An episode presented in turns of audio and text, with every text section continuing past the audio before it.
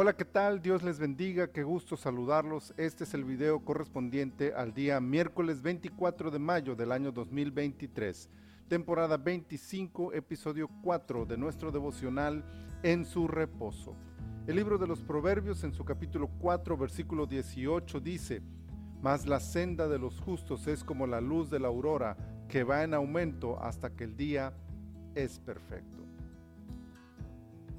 Uno de los conceptos que se repite en el capítulo es el de las sendas, caminos o veredas que transitamos en la vida. Por supuesto, es una metáfora sobre las decisiones que tomamos en la vida y cómo éstas nos llevan a tener una forma de vida con consecuencias naturales.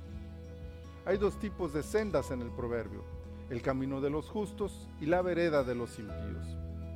El impío toma la decisión de hacer el mal y solo busca hacer todo el daño que le es posible. El justo busca ser útil y una persona de bien donde quiera que se encuentra. La diferencia entre uno y otro está directamente relacionada con la sabiduría según nuestro pasaje. Si una persona se interesa, busca y practica la sabiduría, esta decisión lo llevará por el camino de la justicia. Por el contrario, aquel que voluntariamente se aleja de la prudencia termina tomando la senda de la maldad. Es quizá por eso la insistencia del autor del proverbio para motivar a sus lectores a buscar con avidez la sabiduría. Ser sabio traerá un sinnúmero de beneficios, entre los cuales quizá el más importante sea la capacidad para distinguir las dos sendas que se nos presentan en la vida y poder tomar la correcta, la que traerá beneficios a nuestra persona y a quienes nos rodean y nos permitirá ser de bendición al mundo. Desarrollemos la sabiduría necesaria para caminar por la senda de los justos.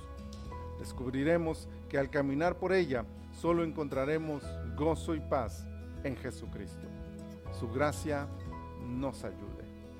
Señor, te adoramos, te bendecimos y te agradecemos el darnos la oportunidad a través de tu palabra de descubrir la sabiduría que necesitamos para caminar por la mejor senda, por la senda correcta.